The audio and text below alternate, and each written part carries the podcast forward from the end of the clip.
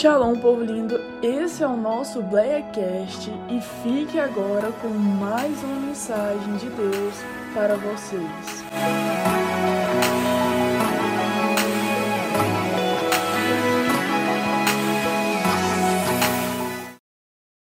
Queria falar com vocês essa noite sobre a presença de Deus. Quantos amam a presença de Deus? Diz, eu amo. Você ama a presença de Deus. E queria começar perguntando para a gente o que é necessário para nós atrairmos a presença de Deus. O que, que nós precisamos enquanto igreja para atrair, para trazer a presença de Deus?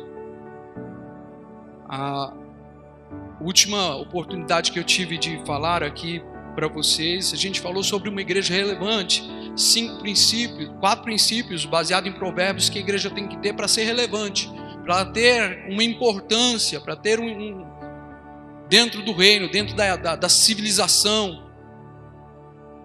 E hoje eu queria falar para vocês que não adianta, e a gente falou como um dos princípios, que a presença de Deus, estar alicerçado na presença de Deus, é de suma importância. E não adianta a gente cumprir quaisquer outros princípios se nós não trouxermos a presença de Deus para ser efetiva nas nossas vidas. Não adianta.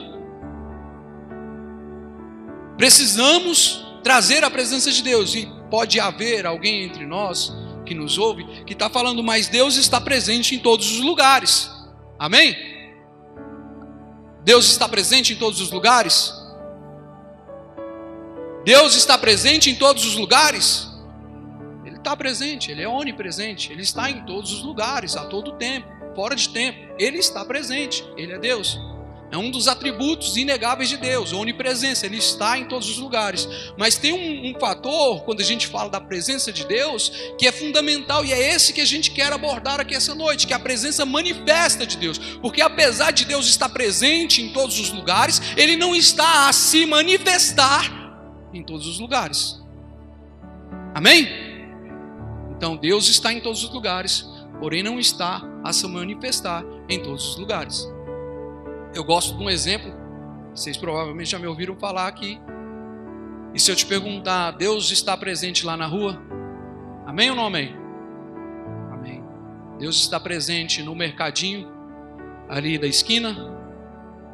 Amém ou não amém? Mas e se eu te perguntar se Deus está presente no boteco ali da esquina? Amém ou não amém? Amém. Deus está presente. E se eu te perguntar, na casa de prostituição, Deus está presente? Ele é onipresente, ele está em todos os lugares, mas ele não está a manifestar a presença dele em todos os lugares. Isso é fato. E o que nós podemos fazer para atrair a presença de Deus para nós? O que nós podemos fazer para que numa reunião dessa, onde Deus já está presente, a presença dele seja ainda mais manifesta entre nós, seja ainda mais real, mais factível, mais acessível?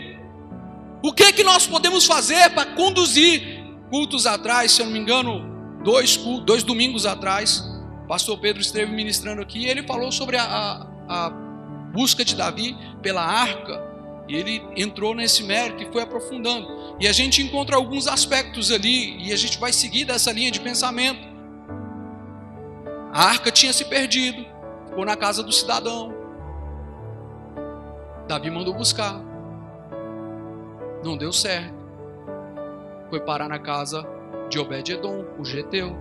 Lá ela prosperou a casa de Obed-Edom, porque, como Pedro falou, só recapitulando, a arca da aliança era, era o símbolo da manifestação da presença de Deus. Nós estamos falando sobre o quê? Sobre a manifestação da presença de Deus, sobre a importância da presença manifesta de Deus. E a arca da aliança, ela era o símbolo da manifestação da presença de Deus. Aqui na terra, durante aqueles dias, onde a arca estava, Deus estava se manifestando.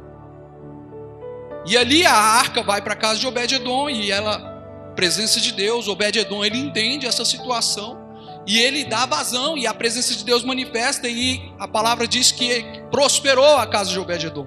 Então, para Deus, para a palavra de Deus ter dado ênfase que a casa de Obed-Edom prosperou, é porque não foi pouca coisa. porque não foi pouca coisa. E então Davi, ele sabendo da notícia, ele fala: "Vamos tentar de novo". E Davi era um cara inovador. Quem gosta daquelas pessoas inovadoras que têm ideias bacanas? Ele fala: "Vamos preparar um Se fosse nos dias de hoje, meu pastor, ele fala: "Vamos pegar aquela qual que é o carro? Eu estou meio por fora, um Tesla. Qual que é o melhor carro? O carro mais carão, uma Ferrari? Vinícius, me ajuda aqui. Qual que é o carro mais bacana no seu gosto aí? Assim, top do top. Porsche. É, Porsche. Gente, tem carro mais poderoso aí. Tem uns, uns, uns bichos violentos, tem uns Lamborghini da vida aí que você tá doido. É pra lá de, de dinheiro, viu? Dinheiro que não acaba não para comprar uns trem desses. E se fosse, talvez fosse um bichão desse. Fala, vamos comprar um carrão desse, mandar fazer lá, tirar modelo único para buscar a arca, porque nós queremos oferecer o melhor. Quem quer dar o melhor para Deus aqui? O coração de Davi era esse tipo de coração. Davi era o cara que pecava e com a mesma velocidade que ele pecava, ele corria para se arrepender. Com a mesma pressa que ele tinha para errar e ele errou, ele corria para se arrepender e se consertar dos seus maus caminhos. E com esse coração que Davi tinha de submissão, de entrega, de obediência, e quando errava, voltava a se corrigir para continuar em obediência, ele colocou no seu coração essa, essa ideia inovadora aí. Vamos buscar com um carro, os bois. E o trem dá errado, porque não era assim que era para fazer.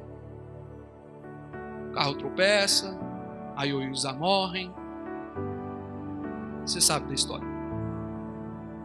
E quando Davi vai buscar a arca, ele deixa ela lá e volta, planeja, faz um novo plano e vou buscar de novo a arca. E aí dessa vez ele se prepara, estuda, com certeza ele ouve o conselho dos mais sábios, dos anciãos, e aí ele volta porque havia um jeito de se conduzir a arca da aliança. Havia uma maneira de se conduzir.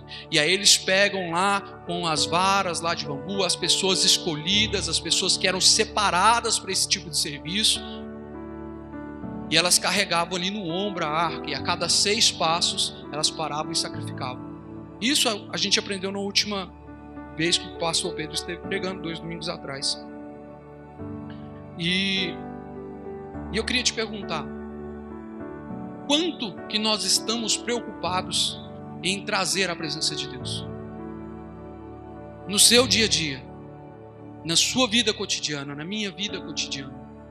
A gente se preocupa com as nossas tarefas, a gente se preocupa com o nosso trabalho, com a nossa esposa. Se você tem filho, você se preocupa com seus filhos. Se você estuda, você se preocupa com seus estudos. Mas eu quero te perguntar: quanto da sua preocupação gira em torno em conduzir a presença de Deus? Presença manifesta de Deus. Quanto da sua preocupação passa isso? Quanto do seu tempo você ocupa se dedicando em o que eu posso fazer para conduzir a presença de Deus? Para trazer a presença de Deus, para arrumar um lugar para a presença de Deus. O que eu posso fazer? Davi, ele era tão preocupado com esse quesito da presença manifesta de Deus, que no Salmo 132, ele, ele, o Salomão, não Davi, Salomão cita Davi do Salmo 132. Eles atribuem a Salomão esse salmo. E ele fala assim: Olha, eu não darei descanso aos meus olhos, eu não darei sossego às minhas pálpebras, eu não vou dormir, eu não vou cochilar, eu não vou descansar enquanto eu não conseguir um lugar para a presença de Deus, para a arca de Deus, para o lugar para Deus habitar. Enquanto eu não conseguir um lugar onde Deus possa habitar, eu não vou descansar. E ele faz esse juramento, ele faz esse voto, ele faz essa aliança com Deus. Fala: olha, eu não vou repousar. Todos os dias eu vou estar preocupado em dar um lugar para Deus morar. E ele faz esse voto com o Senhor, porque isso tomava o coração de Davi, um lugar para Deus repousar. Eu quero te perguntar um negócio bem sério aqui essa noite. Deus tem repousado na sua vida? Deus tem repousado na sua vida? Presença de Deus, ela é manifesta no seu dia a dia. A presença de Deus é manifesta no nosso dia a dia. Quão preocupados nós estamos com isso? Abre comigo, abre não, tá tudo apagado. Se tiver, enfim, tem como pôr aqui? Atos dos Apóstolos, no capítulo de número 15. Tem como acender? O pessoal gosta de ler. Tem como acender a luz geral da igreja sem apagar, desligar tudo? Aí, se você quiser ler, Atos dos Apóstolos, capítulo 15. Abre comigo aí. Vamos fazer uma leitura bem bacaninha.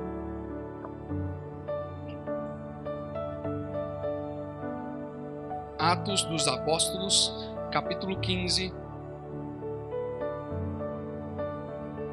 versículo 16 e 17 só. Atos 15, 16 e 17. Enquanto você está procurando aí, Atos 15, 16 e 17, pode continuar procurando aí, só vai me ouvindo. Há um questionamento que eu gosto muito de me fazer ele. Quem tem ouvido a gente nas entrevistas por podcasts, eu fiz para alguns convidados que a gente teve lá. A palavra de Deus, a gente está às vésperas de uma conferência. E qual é o tema da conferência? Faz outra vez. Está em Atos 2. Nos últimos dias, a palavra diz, o profeta diz que nos últimos dias derramarei o meu espírito sobre toda a carne. E o que? E os vossos filhos e as vossas filhas profetizarão, os vossos jovens terão visões, não é? Não é isso lá? Uma promessa de que nos últimos dias a presença de Deus há de ser derramada. Atos 2 é, a, é o cumprimento da, da, da, dessa promessa, dessa profecia, onde a presença de Deus se tornou tamanha, a presença manifesta de Deus se tornou tamanha, que se tornou palpável, se tornou factível, se tornou visível. E aí o que acontece? A gente pega Jesus e, e Jesus um pouco mais. Pode deixar acesa, irmão, não apaga não. O pessoal ainda não leu não. A gente pega Jesus e ele fala lá num outro versículo assim também. No fim dos tempos, por aumentar a iniquidade, o quê? O amor de muitos se esfriaria. A gente pode dizer, a gente não, mas alguém pode dizer que há uma incoerência aí. Eu gosto de falar isso, pastor. há uma incoerência aí. Porque, bom, o profeta profetizou que o Espírito vai se derramar. E Jesus falou que o amor vai esfriar. Quem está certo? Quem está errado? Tem alguém certo? Tem alguém errado? Não. As duas coisas elas estão acontecendo simultaneamente. A gente vê pessoas se esfriando porque estão cometendo pecado, porque estão inconscientemente se entregando deliberadamente ao pecado, à concupiscência carnal, às vontades da carne. Enquanto em contratempo há pessoas que estão obstinadas pela presença de Deus. E essas que estão buscando com obstinação, com desejo, com afinco, ansiando pela presença manifesta de Deus, essas vão encontrar o outro lado da moeda.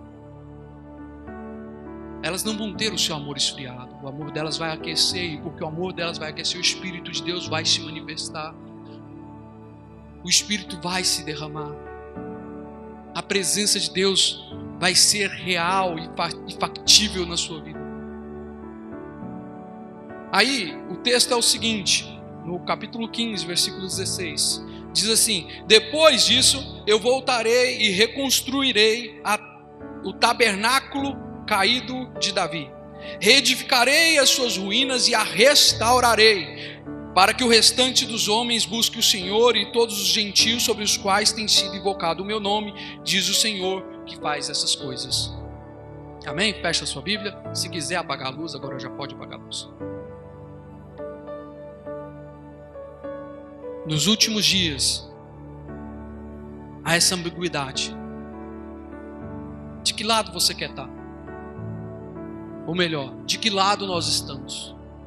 Daqueles que estão se deixando levar e se influenciar por este século e se permitindo, e com isso mantendo aí a chama do amor cada vez mais fria? Ou nós estamos buscando o outro lado, em atrair a presença de Deus, em atrair a manifestação, a manifestação da presença de Deus, em buscar um lugar para que Deus venha fazer morada, para que Ele seja habitação, para que Ele seja casa. De que lado nós estamos? Esse texto de, de que nós lemos, ele é um texto que Tiago ele cita com base em Amós 9. Ele faz uma referência de Amós 9, só para a gente contextualizar. A conversa se dá, porque eles preparam uma reunião chamada o Concílio de Jerusalém. É a primeira grande reunião da igreja, a primeira reunião de obreiros da igreja, para a gente colocar em pratos bem, bem fácil de entender. É a primeira reunião. Ali foram definidos os fundamentos da fé que nós vivemos e compartilhamos hoje, nessa reunião. Porque, para começar, e a Bíblia relata o texto a partir do capítulo 15, a, chegavam algumas pessoas, alguns obreiros, ali, alguns presbíteros, e falavam: olha, é, tem muitos gentios, pessoas que não são é, de Israel, se convertendo. E nós precisamos submeter elas à lei de Moisés. Precisamos submeter elas à lei de Moisés. E aí, Pedro, ele pega e fala: Não, calma aí. A gente foi salvo, a gente é salvo pela. Pelo quê? Pela graça. Pedro pega e fala: Não, pera aí, pera, opa, calma. Nós somos salvos pela graça. Não é pelo que a gente faz. A graça de Cristo é suficiente.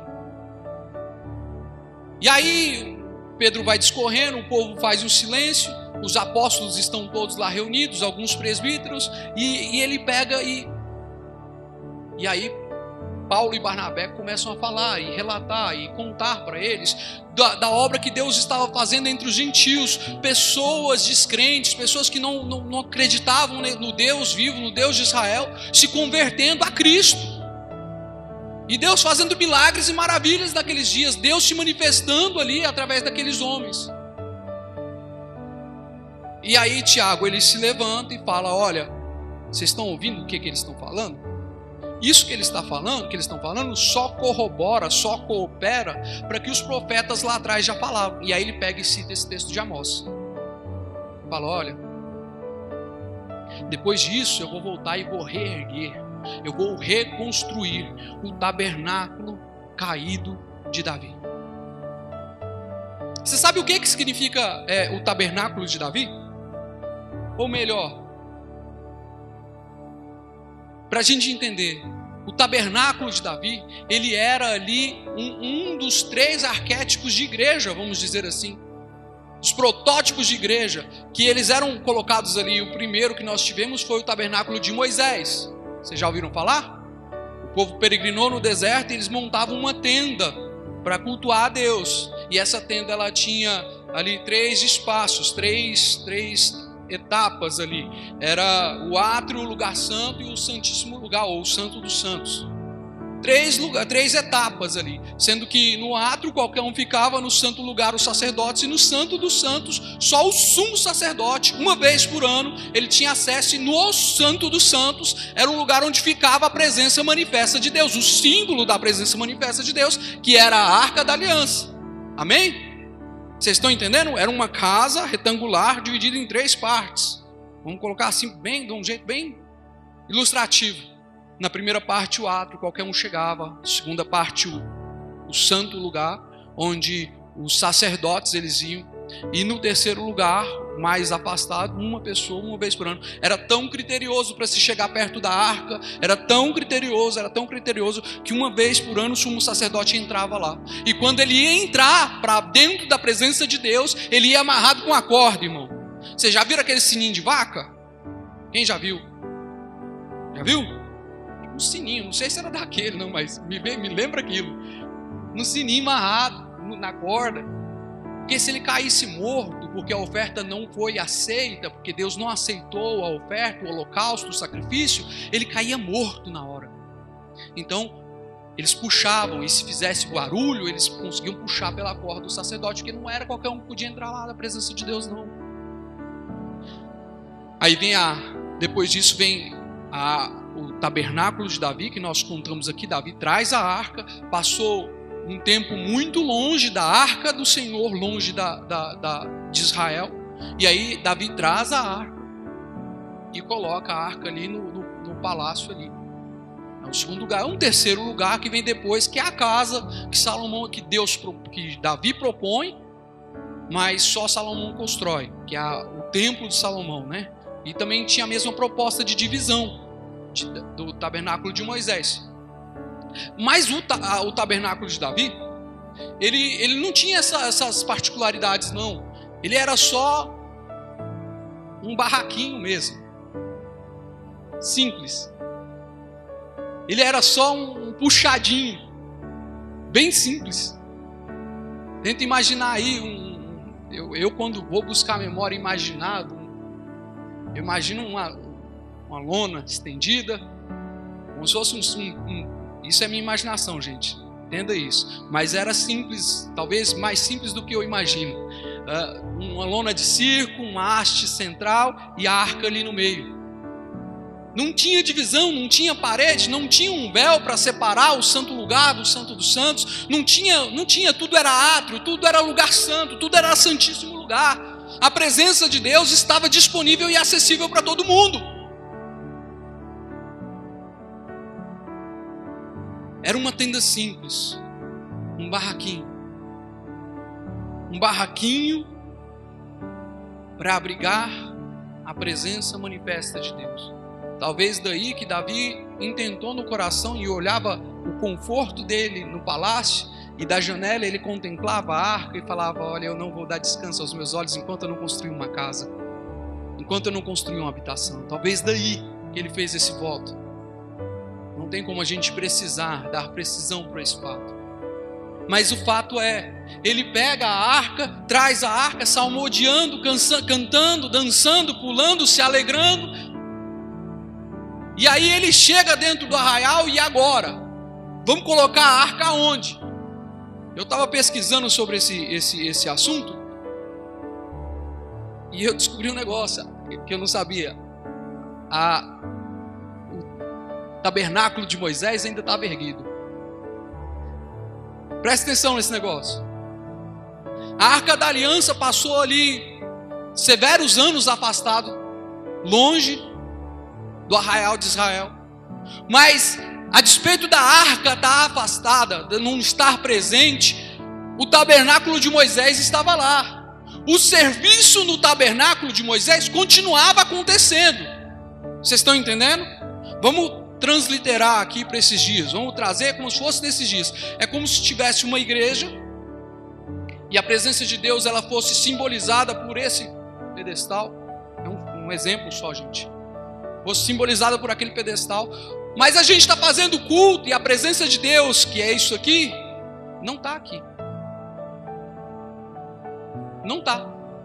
Eles estavam fazendo os cultos, cumprindo as obrigações sacerdotais, ano a ano, e nos sacrificar não sei como sem a presença manifesta de Deus. Imagina um culto que acontece todos os dias com base em pessoas que tiveram contato com a presença de Deus, mas sem a presença de Deus. As pessoas estavam indo para a congregação para encontrar com pessoas que tiveram contato com a presença de Deus, porque a presença de Deus ela era restrita, ela não era acessível a todo mundo. Isso no tabernáculo de Moisés. E quando a arca se vai, eles continuam fazendo os cultos, fazendo as celebrações que eles tinham que fazer religiosamente, culto a culto, religião. Mas a presença de Deus não estava lá.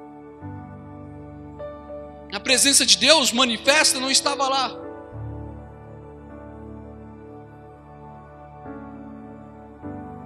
Mas Davi, Deus olha para a situação do tabernáculo de Davi e em algum ponto no profeta lá, ele pega usa a boca do profeta e fala: Olha, eu vou reconstruir o tabernáculo caído de Davi. Eu vou reconstruir. Olha só, irmãos. Ele tinha três modelos quando ele leva essa palavra a, Amós. Quando Deus fala através da boca de Amós, ele tinha três modelos de casa, de templo três modelos congregacionais. E Deus pega e fala: Olha, não, o tabernáculo de Moisés eu não quero. Ah, o templo de Salomão, que era suntuoso, grandioso, esse também eu não quero. Eu tenho saudades do tabernáculo de Davi. Eu sinto falta do tabernáculo de Davi. Da simplicidade do tabernáculo de Davi. Eu sinto falta dos meus dias. Ei, você tem lembranças do seu passado que te dão saudade? Você tem aquelas nostalgias de vez em quando bate, você fala, nossa, quando era menino. Não tem não, Wesley? Vocês têm lembranças? Aquela nostálgica. Eu já contei para vocês, eu morei em Brasília até os 17 anos. E de frente ao prédio onde eu morava, eu morava em apartamento. E isso eu sei que pode virar piada depois, que é menino de apartamento. Mas eu fui. Não vi não. E nada contra quem mora em apartamento também. Aí, de frente ao apartamento, a gente tinha uma área verde bem legal, você lembra?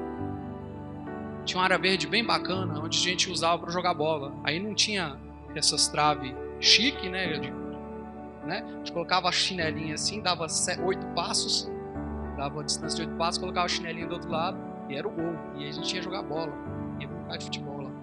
Ou então, quando ia dando mais o finalzinho da tarde, quando era um dia propício para isso, Ai, vamos brincar de pique-esconde. E era um tempo tão agradável, era um tempo tão despreocupado. Eu acho que quem cresceu, quem já está mais, né, tem que pagar boleto, né, tem saudade dessa época de quando era menino. Tem saudade dessa época de quando podia correr é, e se divertir. A única preocupação era acordar, comer, estudar e dormir. E a gente fala, nossa, que saudade. Que saudade. Talvez você tenha uma lembrança, eu estou compartilhando algumas minhas. Você tem algumas lembranças particulares da sua, do seu passado que te trazem, que você fala, nossa, isso foi tão legal. E eu falo para vocês, na memória é muito mais divertido o lugar que você tem por lembrança do que fisicamente. Eu tive algumas vezes depois de ter mudado para Nápoles, tive algumas vezes lá e falo, nossa, não é mais a mesma coisa. Não é mais a mesma, a mesma coisa. Mas Deus, quando Ele olha para o passado, Ele fala: Eu tenho saudades desse lugar. Eu trago a memória e falo: Eu vou reerguer esse lugar. Eu vou levantar esse lugar. Eu vou colocar esse lugar de pé. Esse lugar que está em ruínas. Esse lugar que foi derrubado. Eu vou reerguer o tabernáculo caído de Davi. Eu vou colocar ele de pé. Lugar que Deus tem saudade. Eu quero perguntar: Deus está com saudade de você essa noite? Será? Será que é de você que Deus está sentindo falta essa noite? E aí você vai pensar e parar, parar aqui, falar assim: não, de mim não. Eu tô, eu sou, não pequei, eu não fiz nada de errado. Eu estou em obediência. Eu sou fiel, eu sou dizimista. Ei, Será que Deus não está com saudade de você? Será que Deus não está sentindo falta de você, do lugar secreto, um lugar onde você atrai a manifestação da presença dEle para sua vida, para sua casa, para sua família, para sua escola, para o seu trabalho, para sua igreja? Será que Deus não está sentindo falta de você nas orações de madrugada, nos jejuns, nas orações cotidianas? Será que Deus não está sentindo falta de você? Será que nós estamos talvez falando para pessoas aqui que já foram receber uma dose de batismo com o Espírito Santo e há tempos não falam em línguas? Pessoas que já vivenciaram a manifestação da presença de Deus, mas há muito tempo não sente nenhum arrepio.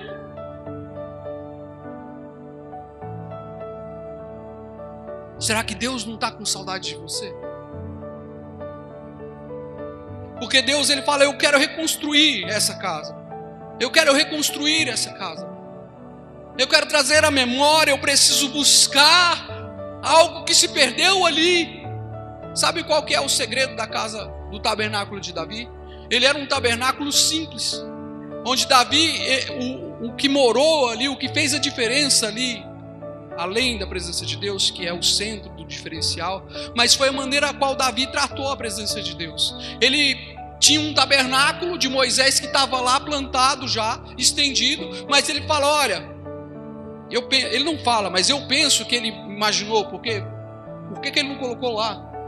Ele falou: esse, povo não sentiu falta. Com arco ou sem arca, está tudo bem para eles. Com a arca ou sem arca, está tudo bem para eles.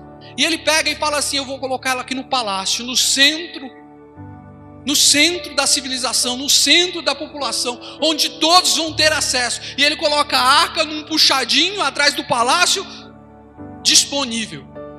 E você vai falar, meu irmão, mas isso é perigoso demais. Você não está falando para mim que era uma pessoa por ano que chegava perto da presença de Deus? Não era uma pessoa por ano, isso é perigoso demais. Usar e aí, oh, não morreu lá, fulminado, porque tocou indevidamente. Davi ele pega e fala assim: Olha, eu vou colocar a arca aqui. E ele, além de colocar a arca da aliança naquele lugar, ele institui ali uma, uma coisa que não, não acontecia. Eu estava vendo a respeito, é, hoje em dia, Deus deu uma visão para um pessoal lá nos Estados Unidos, o IHOP, uma igreja lá. E eles estão vivendo uns dias de manifestação da presença de Deus hoje ainda, é similar ao que Deus propôs ao coração de Davi. Davi ele propôs, Davi propôs colocar ali na presença de Deus um lugar de adoração com um sistema 24 por 7. Como assim 24 por 7? A arca não fica sozinha em nenhum momento. A todo tempo tem ministros cantando e louvando a Deus que está presente nesse lugar. 24 horas por dia, 7 dias por semana. Durante 24 horas por dia e 7 dias por semana, em, em, semana em escalas, tinham pessoas ministrando a presença de Deus, tinham pessoas adorando a Deus, tinham pessoas celebrando a Deus, tinham pessoas ali falando, tratando, enxergando a manifestação da presença de Deus de perto. Respeitando todos os procedimentos, respeitando toda a liturgia, mas a todo tempo prestando louvor, prestando adoração, e aquilo foi algo diferente que certamente rendeu memória ao coração de Deus. Tem um, um estudioso aí, famoso, ele fez um cálculo ali, traduzindo ali mais ou menos financeiramente, o que possivelmente teria sido gasto por Davi na quando ele levantou o templo e instituiu esse modelo de, de culto, esse modelo de adoração.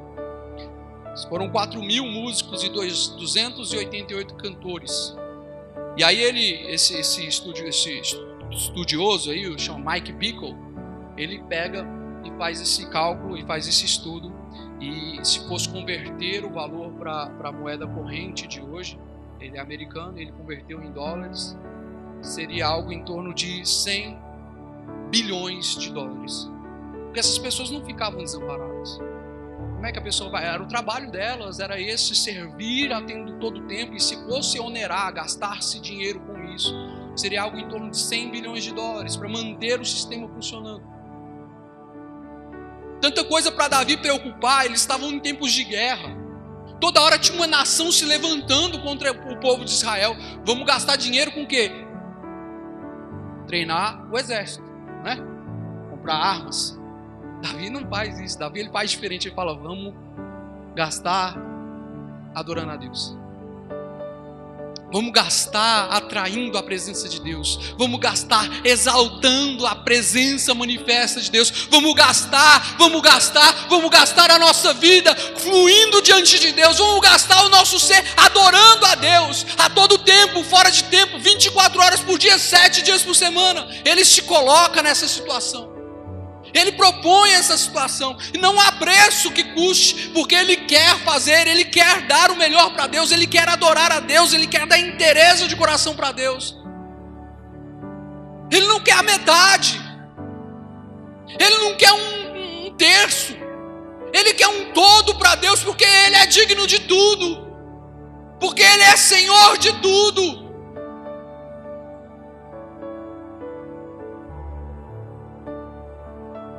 Casa também não tinha véus.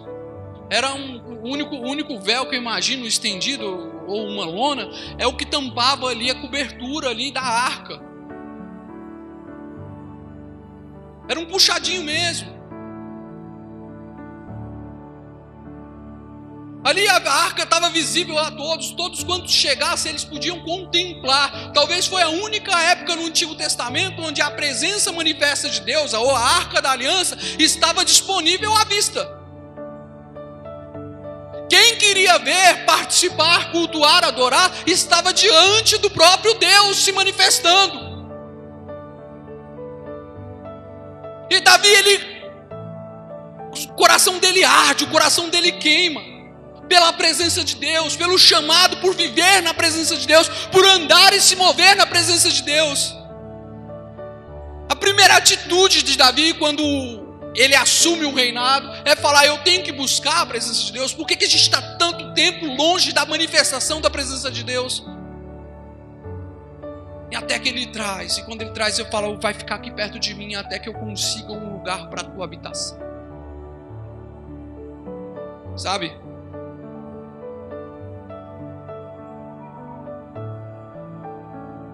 Casa de Deus Quando a gente olha, não é algo não é algo físico. Tinha uma canção antiga fala assim que tu não habitas em tendas nem em templos feitos por mãos, eterno, perfeito, princípio e fim, acima da religião. Não há nada no céu, na terra ou no mar semelhante a ti, Senhor. A tua imagem está revelada em nós, expressão do teu louvor. Incomparável, Senhor, és. Porque é isso que ele é. Davi ele até pensa em instituir uma casa, até planeja no seu coração instituir uma casa, e Deus fala: "Não, você não. Não vá". E fica para Salomão. Mas Deus ainda não fala que quer reconstruir o tabernáculo, o templo de Salomão. Ele fala: "Eu quero reconstruir o tabernáculo de Davi". Eu quero um lugar onde a presença é acessível, onde Deus está acessível, onde Deus está a uma oração de distância. Vira para quem está do seu lado e fala assim: Deus está acessível. Quem não está sou eu e você. Muitas vezes quem não está acessível somos nós. Deus está acessível. A casa de o tabernáculo de Davi, antes da, da criação do templo, ela funciona por. Você sabe quanto tempo durou? 33 anos de duração. O tabernáculo de Davi funciona por 33 anos, e enquanto está funcionando o tabernáculozinho puxadinho de Davi daqui, o tabernáculo de Moisés está funcionando de lá, porque ele só foi derribado quando se ergueu o templo de Salomão.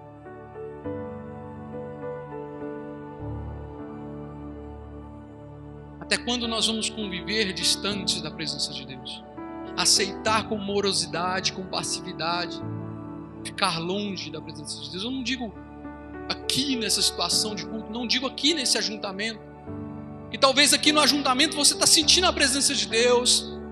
Eu estou querendo dizer no dia a dia, no nosso cotidiano, quando nós levantamos, quantas vezes nós lembramos de falar com Deus, ao sair de casa, Quanto tempo nós gastamos com Deus? Deus está falando, eu estou com saudade. Eu não sei aonde você tem andado, mas Deus está falando, eu tenho saudade. E não é saudade porque você pecou, porque você desviou, é saudade da sua vida de intimidade com Ele, porque nós fomos chamados para ser íntimos do Pai.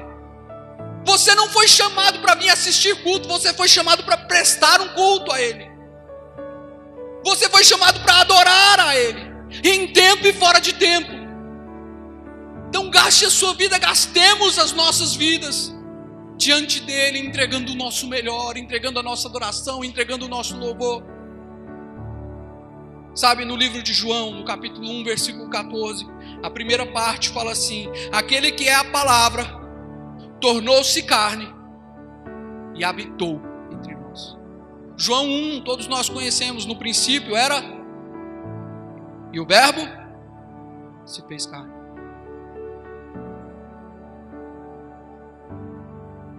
Lá no versículo 14, mais abaixo. Ele pega e fala: Ó, oh, aquele que é a palavra, aquele que é o Verbo, se tornou carne e ele habitou entre nós. Só que quando a gente lê habitou, a palavra correta não seria, a tradução literal não seria habitou. A palavra literal da tradução que foi escrita em grego não seria é o, o que o autor, o, o, tradutor da Bíblia, o que o tradutor da Bíblia faz, ele faz um, um, uma neologia que seria algo de traduzir para um contexto mais a linguagem de hoje, mais próximo da linguagem de hoje. Você entende isso? Neologia é isso, é trazer da linguagem antiga para uma linguagem mais acessível, mais. Mas para a gente entender a riqueza do conteúdo desse assunto, desse texto, ele não está falando somente habitou, é algo mais profundo. Ele usa um, um, um termo lá que diz esquenossem. Eu não sou grego e também não sei grego, mas é algo assim, esquenossem que quer dizer tabernaculou, que quer dizer tabernaculou. Ou seja, o texto deveria ser literalmente traduzido assim: aquele que é a palavra tornou-se carne e tabernaculou entre nós. Um dos sentidos que a gente pode aplicar o contexto desse texto é o, a, o motivo da tradução, o motivo de ser tabernaculou é a casa caída de Davi, o tabernáculo caído de Davi.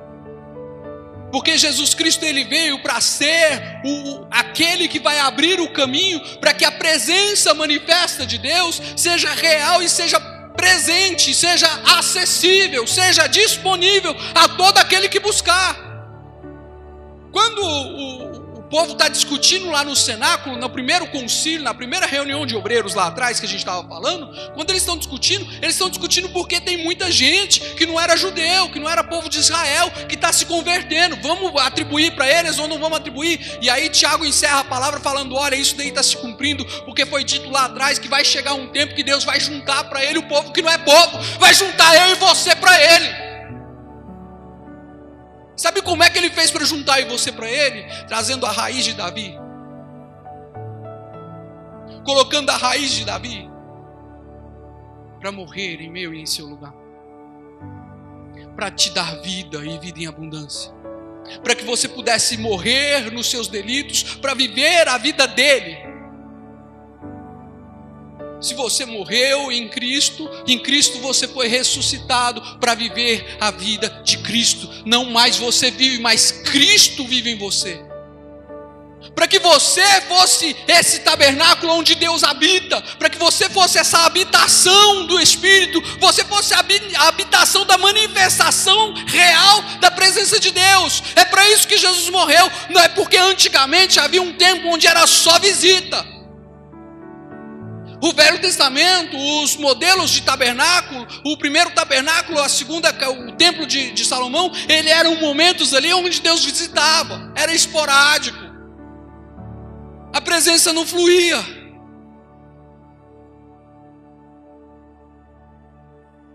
E aí Deus pega e fala: Olha, eu vou reerguer uma casa que já foi caída, mas eu vou reerguer ela, eu vou levantar ela e ele ergue Jesus Cristo no madeiro para morrer por mim, para morrer por você, para que nós pudéssemos ter acesso e falar: opa, essa casa hoje sou eu.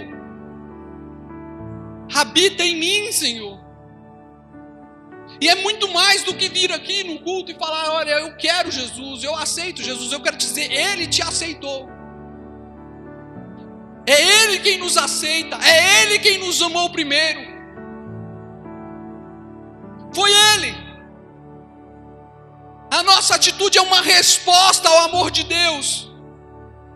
O nosso louvor e a nossa adoração é uma resposta à bondade, ao amor, à misericórdia de Deus. Então, até quando que nós vamos deixar passar despercebida a presença dEle? Se nós morremos, por que, que nós não temos vida com Ele? Por que, que Ele não é real e presente todos os dias das nossas vidas, porque foi o que ele falou: olha, eis que estarei convosco todos os dias até a consumação dos séculos. E quando ele fala isso, ele não fala estará todos os dias presente passivo. Não, é presente ativo.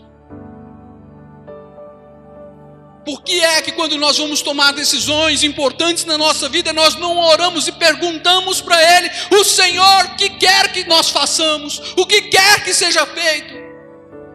Por que é que nós não colocamos o nosso coração diante dele e nos apresentamos a Ele, para que a decisão seja partida diante dele? A presença de Deus é o maior bem que o cristão tem.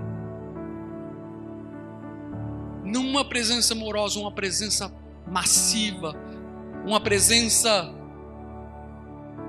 tal qual que nós não consigamos ficar de pé. Uma presença manifesta. Nós possamos sair daqui essa noite intrigados para receber mais da manifestação da presença de Deus. Que nós possamos sair daqui essa noite não esperando ser espectadores, não esperando ser aqueles que vêm para um culto para encontrar com pessoas que tiveram um encontro com Deus, mas para ser aquelas pessoas que se encontraram com Deus e porque se encontraram com Deus vieram entregar um culto a Ele. Porque o povo que cultuava naqueles dias o tabernáculo de Moisés, eles iam para um culto, eles iam adorar, eles iam celebrar ali, em conjunto com pessoas que se encontraram com Deus, mas o Deus não estava presente lá. Eu quero dizer, Jesus morreu porque a casa de Davi, o tabernáculo de Davi precisava ser reerguido. A casa de Davi o lugar que Deus tem saudades. Um lugar de intimidade e comunhão, um lugar de proximidade da presença de Deus, um lugar onde todo mundo é igual. Quero te, te perguntar: quanto nós temos nos preocupado com a presença de Deus no nosso dia a dia? Deus não está procurando lugar de visitação. Deus está procurando lugar para fazer habitação. Deus está à procura de lugar para fazer morada. Sabe, visita é chato. Eu não sei se você gosta de receber visita. E visita é bom até certa, certa página, né? Eu gosto de receber visita. Mas ali se fica um mês ali e a pessoa, dependendo do jeito que for, né, tomando espaço, não sei. E a gente ainda não alcançou a plenitude da santidade ainda. E a gente começa a ficar um pouco incomodado com a visita, porque a visita não se incomoda. É, meu, meu falecido tio contava que quando a visita chegava na casa da, minha, da nossa avó, e ele tardava, e a visita começava a ficar tarde demais, e o povo mais antigo era assim, a minha avó falava assim, ó, prepara a bacia para lavar os pés do cidadão, porque vai posar mais nós, para dar uma cutucada para ver se o cidadão se tocava que estava tarde, que estava na hora de. Porque a visita às vezes pode ser incômodo, mas aquele que faz morada ele mora, ele muda móveis, ele tira o que está incomodando, ele tira as coisas que estão fora de lugar, ele faz a limpeza. Quem mora, quem habita, cuida do que mora, cuida de onde habita. E se Deus faz morada em mim, se Deus faz morada em ti, porque Cristo morreu na cruz por nós, Ele tem liberdade para atuar na sua vida. Ele tem liberdade para fazer a faxina que for preciso. Agora, se ele não tem essa liberdade, será que realmente ele mora aí? Será que ele mora aí? Coloque sobre seus pés.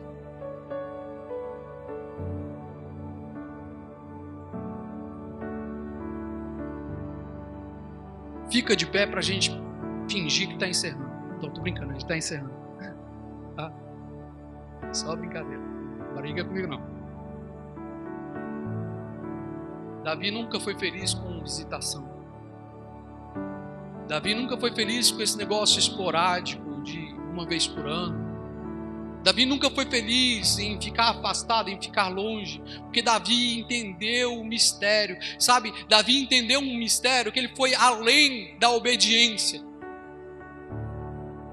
Ele sabia a importância de obedecer, apesar de desobedecer às vezes. Mas a partir do momento que ele desobedecia, ele corria e obedecia, e ele buscava obedecer cada dia mais, porque é isso que nós, enquanto filhos de Deus, temos que fazer: nos apegar à obediência, a buscar obedecer a Deus, a buscar a obedecer os seus mandamentos, porque nós amamos a Deus. Mas eu quero te dizer, Davi foi além. Ele não foi buscar só um rito de obediência. Davi foi em busca em agradar a Deus, em conhecer o coração de Deus.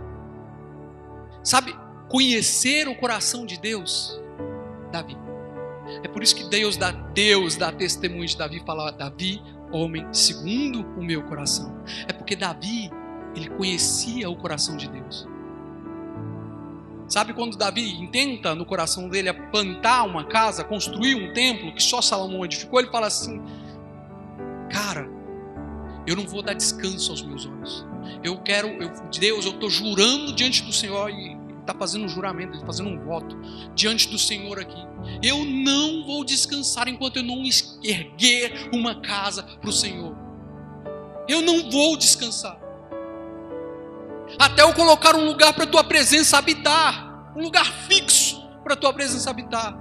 E Deus fala, Davi, conta aí. Deus fala para Davi, me conta aí. Quem foi que te falou isso? Que eu estou procurando um lugar para habitar, um templo. Que lugar é esse que vai conter a minha presença, Davi? Não é porque você está vivendo uma vida de obediência que você não tem que se esforçar e se sacrificar. Se sacrificar como? Nas disciplinas espirituais, orando, jejuando, buscando cada vez mais a presença de Deus, buscando atrair a presença de Deus. Não é eu tenho que obedecer? Tenho. Mas Davi ele falou: olha, além de obedecer, eu preciso agradar a Deus, eu preciso conhecer o coração de Deus. E por isso Davi ele teve esse destaque todo. Por isso Davi é chamado de homem segundo o coração de Deus. Porque a preocupação de Davi não estava em fazer um templo, não estava só por fazer um lugar, não estava só por estabelecer, estava em agradar a Deus acima de todas as coisas. Então eu queria te perguntar mais uma vez aqui essa noite: onde está o seu coração? Onde está o seu desejo pela manifestação da presença de Deus?